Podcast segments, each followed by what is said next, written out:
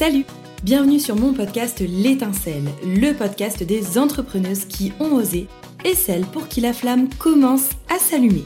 C'est un podcast collaboratif, c'est-à-dire qu'on va y partager nos stratégies marketing et communication, mais aussi nos outils utiles au quotidien avec lesquels on va mêler un peu de dev perso pour recharger nos batteries et continuer d'avoir envie de se développer. Chaque lundi, on s'accorde une pause café, rien que toi et moi, avec des épisodes rapides et efficaces pour faire le plein de stratégie et d'énergie. Et le lundi suivant, place aux confidences avec des entrepreneurs qui prennent la parole pour partager leur expérience. Si tu as besoin d'un temps de pause utile dans ta semaine et d'un booster pour continuer d'avancer dans ton business, alors abonne-toi. Ici, on fait le plein d'idées, d'énergie et on démocratise le business sans chichi. Allez, c'est parti. Salut Vinciane, je te souhaite la bienvenue sur ce podcast. Je suis hyper contente de t'avoir avec moi aujourd'hui parce que alors toi, tu as un parcours de dingue au-delà déjà de ton expertise et on va forcément l'aborder euh, dans cet épisode.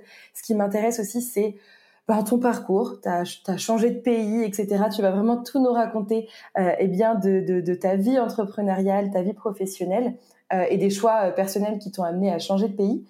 Euh, mais avant ça, j'aimerais que tu puisses te présenter pour les personnes qui ne te connaissent pas, à savoir bah, leur dire qui tu es, quelle est ton activité et puis surtout depuis combien de temps tu es à ton compte. Bonjour à tous. Eh bien, donc je suis Vinciane, comme tu l'as dit, Vinciane de Caen, et j'ai lancé l'activité euh, sous le nom de Vinch Atelier. Vinch parce que c'est mon surnom quand je créais euh, des illustrations et des peintures.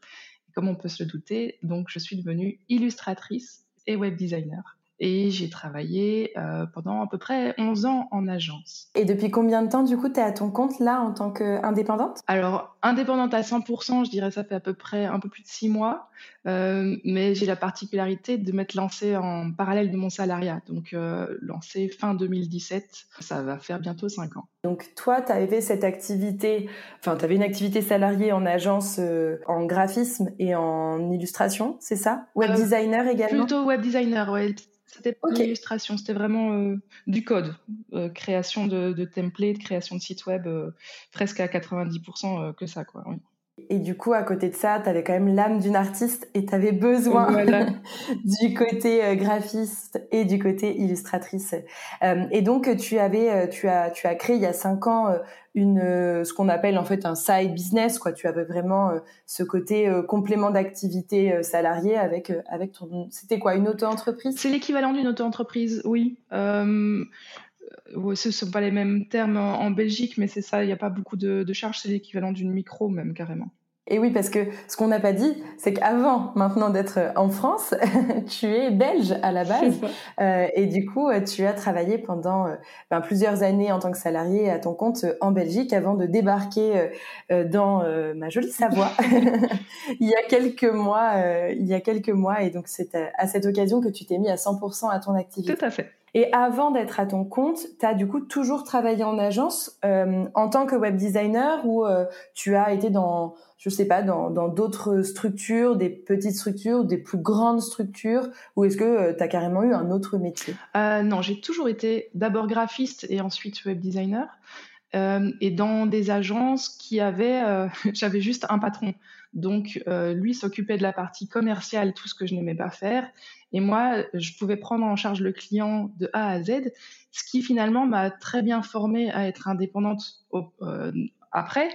Mais j'avais aucun stress parce que vendre euh, une offre par les prix, c'était pas mon job et moi je faisais que la création, donc c'était très confortable. Ça c'est génial quand tu peux évoluer en tant que salarié dans des TPE, ça donne vraiment la polyvalence. Je trouve qu'on devient vite des couteaux suisses. Euh, alors parfois, je trouve que c'est euh, c'est aussi un peu perturbant parce que tu peux avoir cette sensation de savoir faire plein de choses et en même temps rien savoir faire parce que tu sais faire tellement de choses que finalement tu peux te poser la question d'être expert d'un seul et même sujet. Bon, toi en l'occurrence c'est c'est pas vraiment ton cas puisque le codage faut être suffisamment expert pour pour le maîtriser, mais je trouve ça je trouve ça assez exceptionnel de pouvoir justement être polyvalent, toucher à tout et pour les personnes qui euh, écoutent ce podcast, dès les premières minutes de ce podcast, euh, euh, peuvent vraiment se dire si aujourd'hui elles sont dans des TPE, qu'elles sont polyvalentes et qu'elles ont cette impression de pas être en capacité d'entreprendre, croyez-moi que si vous êtes en capacité d'être dans des TPE, de, de, toucher à tout, de savoir rebondir, de passer un peu du coq à l'âne euh, par rapport à tout ce qu'il y a à faire et surtout de suivre des projets de A à Z, en réalité, vous avez déjà une grosse, grosse base de ce qui vous attend dans ce que j'appelle le multicasquette de l'entrepreneur. Maintenant, c'est vrai qu'il y a aussi l'aspect euh, commercial, si pour toi, en tout cas, c'était pas simple. Mais euh, pour le coup, ça s'apprend, ça s'expérimente. Toi, qu'est-ce qui t'a convaincu justement euh, de te lancer? Parce que tu aurais pu te dire, ben non, j'ai justement, j'ai pas l'aptitude, j'ai pas, pas l'impression d'avoir cette compétence à me vendre et à, et à savoir vendre mes prestations. Qu'est-ce qui t'a décidé de sortir du salariat? Alors, en fait, euh, oui, j'osais pas. Euh, je voyais ça comme une montagne de passer du côté du vendeur. Donc, je le voyais pas du tout de ce côté-là. C'est plutôt, j'en avais marre dans mon, dans mon métier euh, de faire du code toute la journée. Et je voulais retrouver cette étincelle du côté artistique. J'avais besoin de retrouver le côté artistique et j'avais peur de perdre cette sécurité du salariat. Donc, dans ma tête, je me lançais pas en indépendante dans ma tête, je m'étais mis un challenge personnel. Euh, c'était un rêve depuis que j'ai à peu près, quand j'avais 6 ans, je voulais être illustratrice de bande dessinée. Et euh, je me suis dit, bon là, je m'écarte de mon rêve. Je me rendais compte que dans ma vie, euh, je faisais plus de code que d'illustration. Qu'est-ce que je pouvais mettre en place dans ma vie actuellement pour pouvoir me rapprocher de mon rêve? Donc c'était pas je visionnais pas le fait d'être indépendante. Je me disais, bah, je vais me mettre un, petit challenge. Je vais créer un, livre pour enfants, euh, une illustration de, livre pour enfants. J'ai contacté un, ami qui écrit euh, très bien et, euh, et je me suis dit, je vais faire le livre comme ça, comme exercice. une fois qu'il était fini, on s'est dit, c'est trop bête, il faudrait le publier. On a essayé de faire l'autopublication et pour ça, il fallait avoir un statut. Donc c'est tout naturellement que je me suis créé l'équivalent de la micro-entreprise en étant en parallèle de mon salariat pour pouvoir euh, être dans les clous au niveau administratif, mais pas dans l'idée de trouver une rémunération. Et à partir du moment où la structure était mise en place, je me suis dit, bah, c'est trop bien, ça m'apporte ce côté créatif que j'ai pas dans mon salariat, donc je vais continuer. Et j'ai créé des affiches illustrées dans l'idée de m'amuser. Et puis, comme je pouvais coder, je me suis créé un site web de vente en ligne en me disant, bah, au moins, ça fait un peu portfolio, mais si quelqu'un en veut une, il peut me la commander directement. Et petit à petit, en fait, euh, il y a des gens qui ont acheté, il y a des boutiques qui m'ont contacté pour pouvoir les vendre physiquement dans leur boutique. Et ça s'est mis en place tout seul, sans cette euh, idée de faire de la rentabilité, vu que c'était à côté de mon salariat. Donc, j'ai pas eu ce stress. J'ai vraiment eu ce côté créatif tout du long. Et, petit à petit, les étapes se sont mises sans que je m'en rende compte. Dans mon idée, c'était le salariat, la sécurité jusqu'au bout de ma vie, parce que j'ai grandi avec des parents salariés et j'avais pas cette, ce mindset d'entrepreneur en fait. Donc j'avais vraiment la trouille de me lancer. C'est plutôt le quand le Covid est passé que j'ai euh, perdu mon emploi.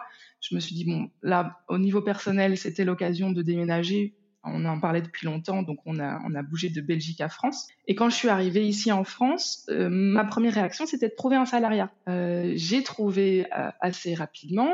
On était prête à, à, signer le, le, contrat. Et là, ils reviennent sur, sur les termes du contrat. Ça se passe pas comme ça aurait dû se passer. Et plutôt que d'être déçue et de me dire zut, ça marche pas, je dois tout faire pour que ça fonctionne, en fait, j'étais ultra soulagée. Et je me suis dit, mais en fait, cette sensation de soulagement, c'est un, c'est une validation extérieure sur le fait que bah, c'est bon, il faut que je me lance là, c'est l'occasion. Nouveau pays, euh, nouvelle façon de, faire.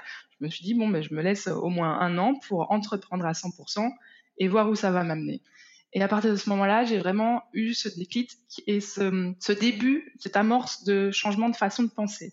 Parce que c'est un travail vraiment sur le long terme et je suis encore en train de travailler là-dessus mais j'ai l'impression de, de, vraiment me déplacer et changer d'angle de vue euh, sur ma façon de penser et ma relation au travail. Incroyable. Merci vraiment pour ce, ce retour d'expérience. Je ne sais pas si quelque part c'est, enfin quel exercice, quel, quel effet ça a sur toi, mais en général, ne serait-ce que de prendre le temps aussi pour préparer cet épisode, de voir le chemin en, termes de rétrospective que tu as parcouru, c'est juste incroyable. C'est aussi un exercice que je fais souvent faire à mes clientes. C'est ça, c'est quand on, a peur de pas être assez légitime, quand on a peur de sortir du salariat, quand on a peur de sauter le pas, quand on l'a fait et que et que quand je t'écoute, j'entends. Hein, finalement, je me suis jamais positionnée dans ce mindset entrepreneurial, mais en fait, assez naturellement, tu l'as en toi. Moi, quand je t'entends me dire, voilà, je, quelque part, je m'ennuyais dans mon poste salarié, donc j'ai décidé par plaisir euh, de créer un projet bah, être entrepreneur, c'est ça, c'est prendre plaisir à créer des projets. Donc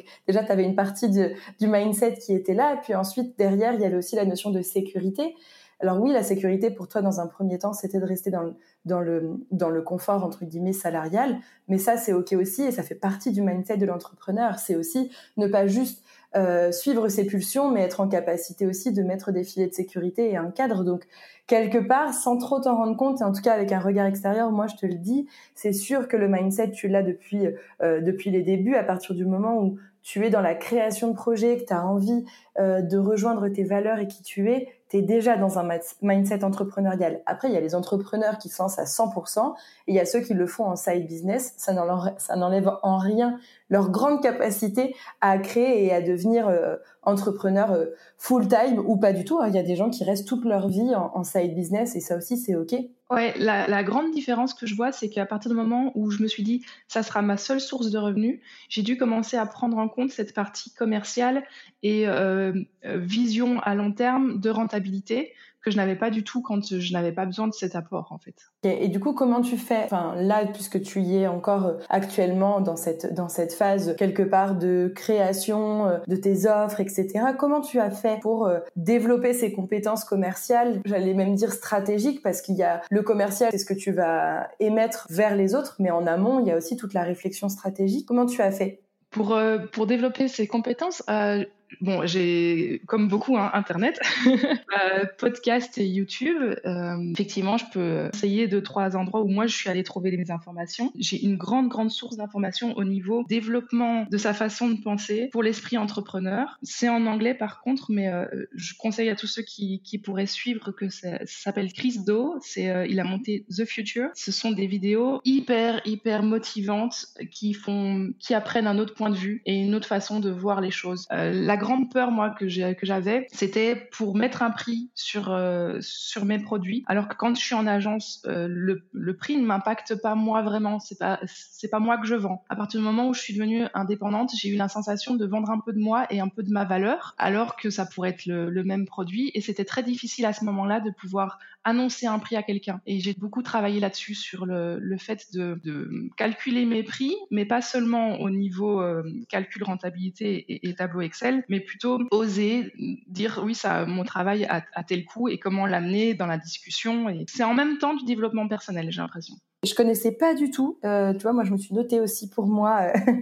J'adore ces, épisodes pour ça parce qu'on échange toujours euh, sur euh, sur bah, des nouveaux canaux, des chaînes YouTube que je connaissais pas du tout ou des podcasts. Donc j'irai voir. Ce qui a été très important pour moi, donc pour passer de la Belgique à la France, c'était de comprendre au niveau administratif et quelque chose qui m'a vraiment sécurisé pour pouvoir remplir, par exemple, mes impôts, comprendre l'URSSAF et, et, comment remplir les cases. Si je peux conseiller, c'est la chaîne La Micro by Flow qui suit vraiment pas à pas sur comment remplir euh, ces, différents papiers administratifs et euh, ça m'a ça m'a déstressé sur ce point. Mais oui, mais moi j'adore son compte, mais je le conseille à tout le monde. je le conseille à tout le monde. La micro by Flow, je remettrai, je mettrai les liens, les liens dans les dans le descriptif euh, du podcast. On lui fait un petit coup de pub, mais vraiment, pour le coup, il mérite. Euh, je sais pas s'il a vraiment besoin de, la, de, encore de pub aujourd'hui parce que je crois que tout le monde le connaît, mais si vous ne le connaissez pas encore, euh, allez allez découvrir son compte. Flo, il va vraiment venir vous donner plein d'infos sur la compta, l'administratif autour de la micro entreprise. Il est hyper calé euh, sur ce statut qui euh, est souvent décrié euh, de la part des comptables et autres parce que considéré comme n'étant pas une société. Sauf qu'il faut pas oublier que quand on débute, eh bien, on débute avec peu de frais, avec peu d'investissement et que c'est très bien pour, en tout cas, envisager un début dans l'entrepreneuriat. et donc la micro by flow, carrément, carrément, c'est un super conseil que tu donnes aux personnes qui écoutent cet épisode. Et du coup, si c'était à refaire, est-ce que tu le referais? C'est-à-dire, euh, voilà, là, on a entendu ben, tout ton parcours, euh, quelque part la progression presque naturelle euh, que tu as eue justement de passer du salariat euh, au format un peu hybride, puis finalement au format 100% entrepreneurial. Mais si c'était à refaire, est-ce que tu le referais? Et surtout est-ce que tu le referais de la même façon? Ah oui, à, à 100%. Euh, ma façon je l'ai pas choisi, mais finalement, je trouve que c'est la, la plus douce. Et euh, ça m'a appris tellement de choses, euh, des compétences que je pensais ne pas avoir. J'ai pu commencer à les nourrir et à les développer, comme on disait, du développement personnel. Et puis, bah, j'ai récemment fait appel à toi pour me booster pour, euh, pour le business, parce que le côté stratégie marketing, bah, c'est toujours facile d'avoir un œil pour les autres, mais pour soi-même, c'est hyper dur. Et euh, même, bon, j'ai eu la chance de pouvoir créer mon propre logo, mais souvent les graphistes n'arrivent pas à créer leur logo pour eux-mêmes, et, c'est normal, j'ai l'impression. On a besoin de, de s'aider, comme un psychologue a besoin de voir un psy. Euh, moi, j'avais besoin d'aller te voir pour m'aiguiller, surtout pour ce changement de pays et puis ce changement de, de produit, parce que en Belgique, euh, je faisais uniquement de la vente d'affiches. À partir du moment où je suis arrivée ici, j'ai commencé à vendre mes services de graphiste et web design, et c'est une autre façon de d'amener les choses. Donc, euh, ce point de vue extérieur, je trouve, quand on est seul, est très important. Oui, c'est vrai que pour celles qui ne le savent pas, nous, on, habite dans la même ville et on s'est rencontrés il y a quelques semaines, voire même quelques mois maintenant. Euh, et du coup, on a été amenés à, en effet faire une séance, euh, une séance tous deux ensemble. Et, et c'était, euh, c'était quelque part nécessaire pour toi, même si finalement, en quelques séances, c'était suffisant aussi pour te laisser revoguer de tes propres ailes. mais c'est vrai que parfois, ça fait, ça fait du bien. Tu sais, même moi, je me fais coacher. alors, pas sur la, partie stratégie euh, marketing, puisque toi, par exemple, tu t'es pas du tout fait coacher sur la partie identité visuelle, tu as réussi à créer ta propre identité visuelle, mais personne n'est Wonder Woman, c'est impossible de savoir tout faire, et savoir aussi euh, où sont où commence et où s'arrête son champ euh, de compétences, son, sa zone de génie, et euh, comment faire justement pour bien s'entourer des bonnes personnes pour venir compléter euh, bien ces aspects qu'on ne maîtrise pas spécialement à 100%. Ça, ça fait aussi partie des prérequis pour savoir entreprendre et surtout pour entreprendre sur du long terme.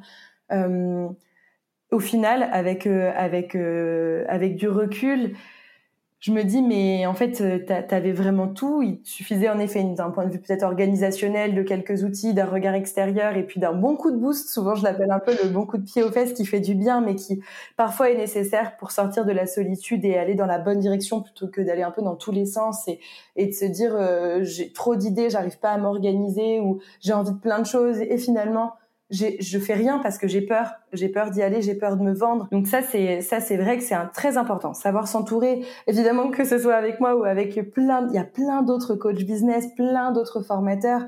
On a tous nos spécificités, on a tous notre personnalité aussi pour le coup. Mais il faut aussi euh, s'assurer que la personne soit la bonne personne en termes de valeur, en termes de personnalité et de mindset. Et, euh, et pour ça, ça veut dire ne pas hésiter à rencontrer des personnes Là, pour le coup, nous, on s'est vraiment pas rencontrés euh, dans une démarche euh, que tu deviennes ma cliente. On s'est rencontrés euh, au détour d'un café parce que on fait partie de ces entrepreneuses qui ont envie de, de, partir à la rencontre d'autres entrepreneuses pour combler la solitude. Je sais que ça, tu le faisais régulièrement. Qu'est-ce que ça t'a apporté? Est-ce que tu as un petit retour d'expérience à nous faire par rapport à ça? Oui, au, début, euh, c'était un exercice pour moi parce que j'ai tendance à me complaire dans, le télétravail et rester derrière mon ordinateur. Et donc, euh, j'avais pas ce besoin de rentrer au contact des gens. C'est le fait d'avoir changé de région où je me dis, là, j'ai plus de cercle social et c'est important quand même, ça me, nourrit d'avoir un cercle social et de me sentir intégrée. Donc là, j'ai commencé à découvrir par curiosité euh, les gens qui m'entourent. Et euh, petit à petit, je me rendais compte que j'arrivais à être de plus en plus à l'aise. J'appréhendais moins quand j'allais euh, à une soirée entrepreneur. J'avais de moins en moins d'appréhension en, partant le, soir. Et de plus en plus d'amusement et, de curiosité à rencontrer plein de jobs différents et plein de vies différentes que j'ai commencé à vouloir en faire de plus en plus par amusement en fait. Et ça m'a fait sentir moins seule et ça m'a amené dans des échanges très nourrissant au niveau façon de penser qui euh, développe beaucoup plus rapidement en fait mon point de vue, développe beaucoup plus rapidement de certaines compétences, je trouve. Ça, nourrit d'être euh, d'être à plusieurs, mais c'était un exercice à la base. Est-ce que ça t'a permis, au-delà des rencontres et au-delà des interactions euh, sociales que ça t'a apporté, est-ce que ça t'a permis aussi, eh bien peut-être de rencontrer des prospects ou des personnes qui t'ont recommandé et potentiellement derrière de générer des ventes? Oui, euh, c'est arrivé, euh, c'était pas du tout prévu, euh, et c'est dans les conversations les, plus légères en fait que on dit ah, en fait je, je fais ça, ah mais ça tombe bien, j'ai tel projet et ça fait justement plusieurs plusieurs semaines ou plusieurs mois que que je cherche quelqu'un, donne-moi ta carte, je vais aller voir. Et comme le feeling était déjà passé au niveau humain, Il n'y avait plus qu'à voir si au niveau style graphique, ça pouvait convenir. Et au niveau budget, ça, c'était l'étape suivante. Mais euh, c'était pas prévu et c'est comme ça que des belles rencontres sont arrivées. Et, pourquoi je te pose la question? Forcément, tu sais que moi, j'ai toujours une petite idée derrière la tête. c'est que là, par exemple, on est typiquement sur, euh, sur un modèle de prospection que j'appelle moi naturel. C'est-à-dire que aller à la rencontre des entrepreneurs, j'en ai déjà parlé dans des épisodes de podcast, c'est vraiment ça fait vraiment partie du conseil le plus précieux que je peux donner, surtout quand on est en phase de lancement. Pour toi, on peut estimer que c'était une phase de lancement parce que c'était ta phase de lancement à 100%. C'est trop important trop important, ça va vous sortir de la solitude, comme le disait Vinciane, ça lui a, ça vraiment aidé euh, à construire un cercle social, à se sentir intégré, quelque part aussi à échanger sur les idées, les projets et à obtenir le retour d'expérience d'autres entrepreneurs qui sont peut-être aussi passés par là. Mais au-delà de ça, ça vous fait connaître et en fait là où des personnes euh, pourraient rencontrer des gros blocages, des difficultés à ne pas se sentir aptes à aller prospecter, à déposer des flyers, à faire parler de soi, à toquer aux portes, eh bien, tout simplement en allant dans des soirées réseau, dans des after-work. Alors, évidemment, encore faut-il bien les choisir. Je pense que tu en as testé plusieurs. Moi, ça a été mon cas. Il y en a dans lesquels je ne suis pas du tout reconnue. Euh, je les appelle souvent les costards cravates. J'ai rien contre eux, mais en tout cas, ça, ça me ressemble pas. C'est pas ma personnalité. Euh, mais à l'inverse, c'est vrai qu'autour d'une bonne bière euh, ou d'un verre de vin pour celles qui ne boivent pas de bière, eh bien, en fait, c'est là dans le côté un peu plus léger qu'on peut faire des super rencontres et finalement, on va parler de ces services très naturellement, sans avoir cette pensée stratégique de convertir. Et en fait, l'authenticité euh, et l'énergie à ce moment-là que, que, l'on transmet, elle permet très naturellement, si la personne en face, on correspond à son, besoin, d'aller convertir. Il y a une certaine puissance dans, euh, dans le, fait d'aller développer son réseau euh, et de, de, de, rentrer en interaction avec les entrepreneuses, d'autres entrepreneurs qui permet vraiment potentiellement de se créer des opportunités hein, pour, euh, pour son business. Oui, puis la vibration n'est pas la même parce qu'on n'est pas dans cette vibration de manque et de recherche à combler euh, un agenda. On est vraiment dans une vibration de, découverte et euh, je dirais d'amusement pour l'instant, mais on, on, dégage une énergie qui est pas pareille en fait. On n'est pas dans le manque. Et ça, c'est, je pense, très important. C'est subtil et, ça se ressent. Mais complètement. Et hum, peut-être que c'est encore le cas, puisque du coup, ça fait six mois que tu as débuté ton lancement à 100%. Qu'est-ce qui a été euh, le plus difficile pour toi? Soit parce que c'est encore le cas, soit parce que finalement ça l'a déjà été et tu as réussi à, solutionner cette grosse difficulté. Mais si tu devais retenir euh, vraiment une difficulté que tu cherches dont tu cherches à t'affranchir actuellement ou que tu as réussi à dépasser, ce serait quoi? Ah, depuis un certain temps, je connais cette matrice d'Eisenhower. Il faut classer euh, l'urgent, l'important, le non urgent, non important, et puis donc déléguer cette dernière case. Euh, j'ai beaucoup de mal à déléguer, j'ai beaucoup de mal à classer euh, euh, mes tâches dans le urgent ou important parce que les deux doivent être faits. Donc, je connais la théorie, c'est assez difficile encore de le mettre en pratique. Hmm.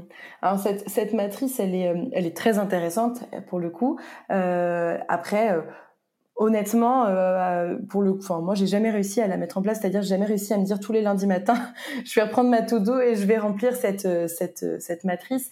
Moi, je la fais souvent quand je me sens débordée, mais vraiment euh, quand j'arrive sur un point où j'ai mal géré mon organisation et là, j'ai besoin juste de reprendre euh, toutes les tâches.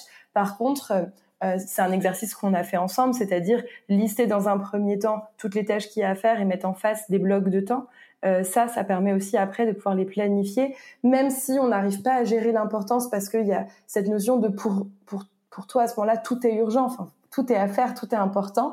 Euh, si tu n'arrives pas à gérer ça, à minima, euh, venir les planifier et séquencer son planning, si tu travailles cinq jours sur 7, euh, de telle heure à telle heure globalement, euh, bah, l'idée c'est vraiment d'essayer de se mettre des plages horaires sur lesquelles tu vas venir travailler telle ou telle tâche pour t'aider à aller dans la bonne direction et à te créer un plan d'action, parce que sans plan d'action, tu navigues à vue, et là, il n'y a rien de pire pour la charge mentale, parce qu'on a l'impression d'avoir un milliard de choses à faire, parce qu'il y a toujours des choses à faire de toute façon quand on entreprend, sans avoir cette euh, capacité à relâcher la pression en se disant, dans tous les cas, c'est noté dans mon planning, au max, dans deux ou trois semaines, c'est fait. C'est OK pour moi que ce soit fait dans deux ou trois semaines. Oui, et puis c'était aussi important pour moi de me dire, est-ce que cette tâche-là va me rapprocher de mon objectif?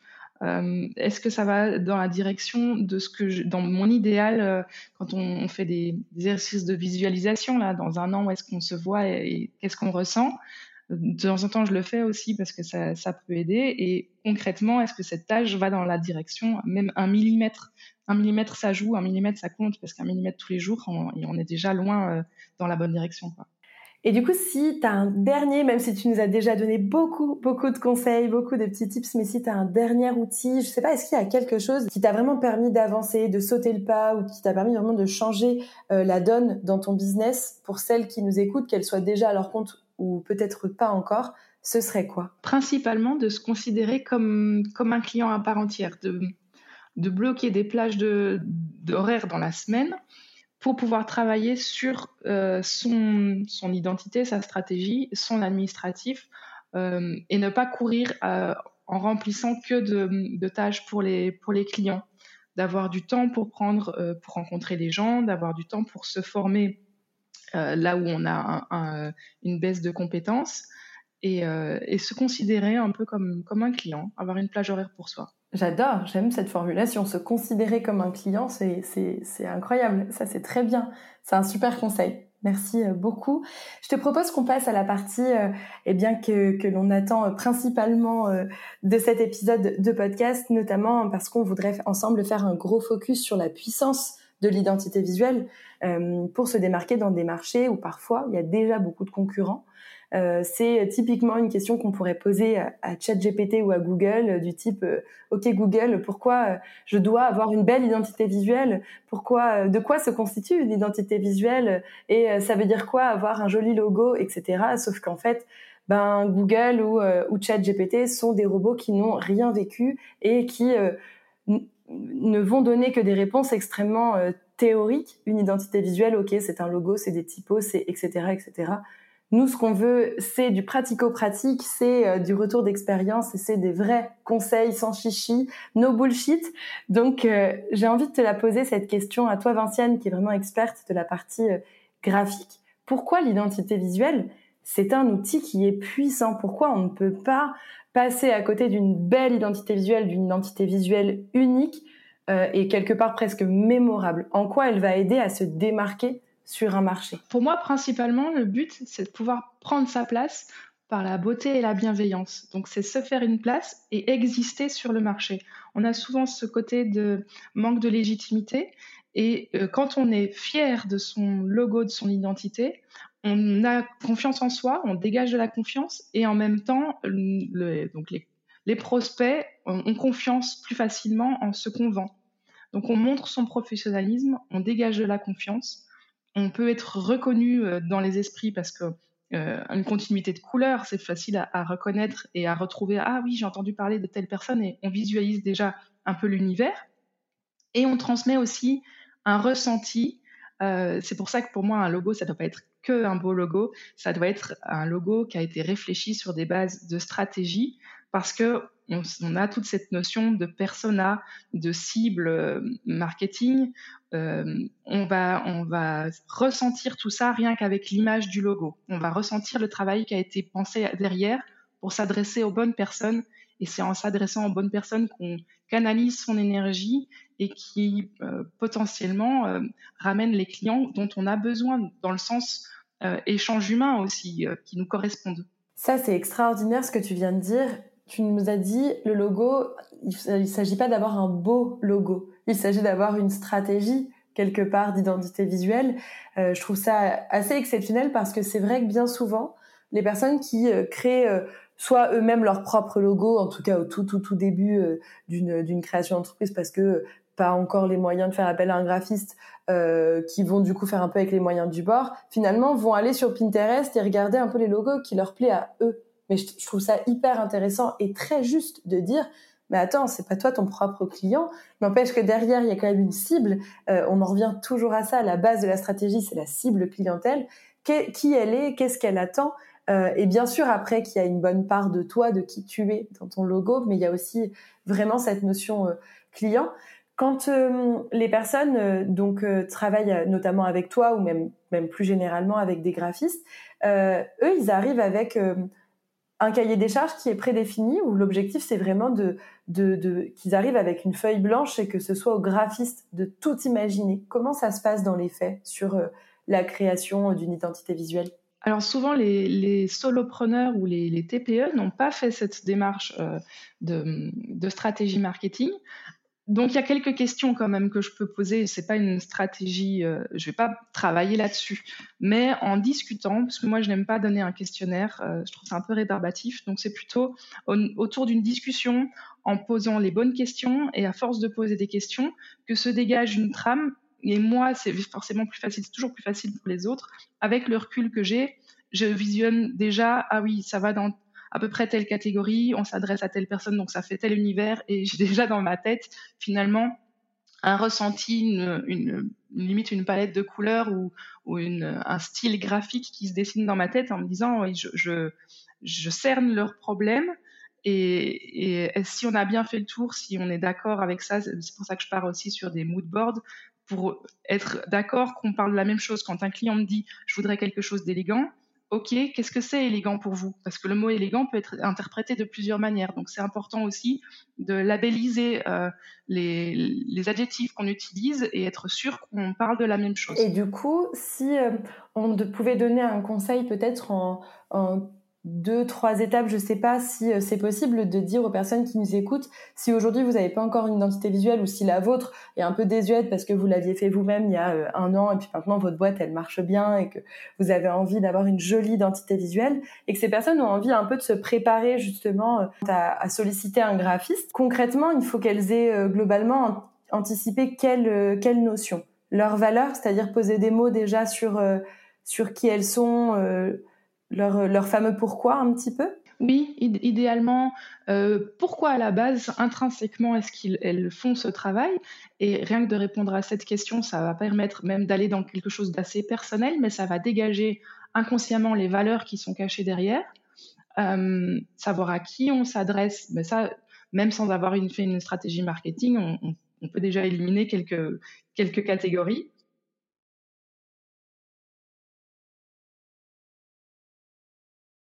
Région et on veut faire sa notoriété, ou l'objectif c'est d'être reconnu pour avoir créé une communauté derrière, ou il y a plusieurs objectifs aussi différents euh, qui se cachent derrière la création du, logo. Idéalement, on en vise un, et même si ça touche les autres objectifs, pareil, on canalise son énergie dans une direction.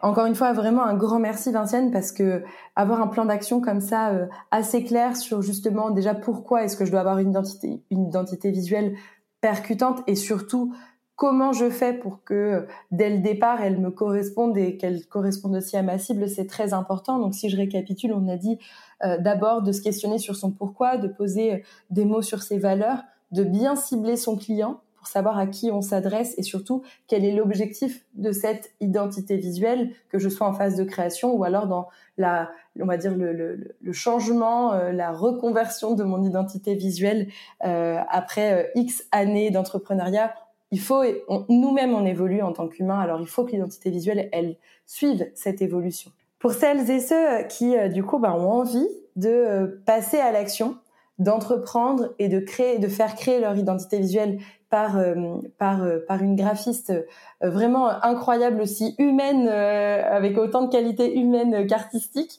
ou celles et ceux qui seraient déjà en activité mais qui sentent que voilà l'identité visuelle elle est elle est incohérente avec qui ils sont devenus, eh bien, vous pouvez retrouver Vinciane sur ses réseaux sociaux. Donc, ça peut être sur Instagram, vous, tapez vinch.atelier, même si je mettrai évidemment tous les liens eh bien, pour retrouver euh, ses réseaux sociaux ainsi que son site internet vinch-atelier.com sur lequel vous allez eh bien, la retrouver. Vous pourrez papoter avec elle sur l'identité visuelle, vous pourrez trouver, retrouver aussi les coulisses euh, de ses créations graphiques et puis l'ensemble de ses services en sachant que toi, Vinciane, tu as euh, trois packs, c'est ça, hein, de euh, réalisation, de, création graphique. Il y en a un qui s'adresse principalement aux TPE et solopreneurs. C'est bien ça? Tout à fait. Ça passe du, du, pack pour vraiment débuter et mettre les bases au pack univers pour avoir la touche complète et plonger vraiment dans un, des motifs et avec l'ajout d'illustrations parce que c'est vraiment ça qui m'amuse pour faire euh, l'univers complet.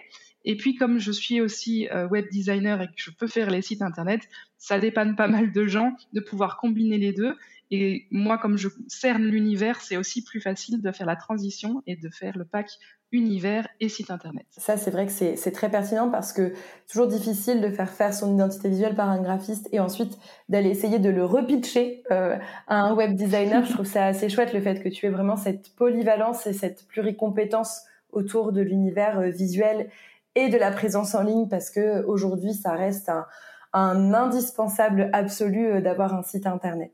Je te remercie Vinciane, vraiment merci pour tous les tips, tous les conseils que tu as pu nous donner dans cet épisode.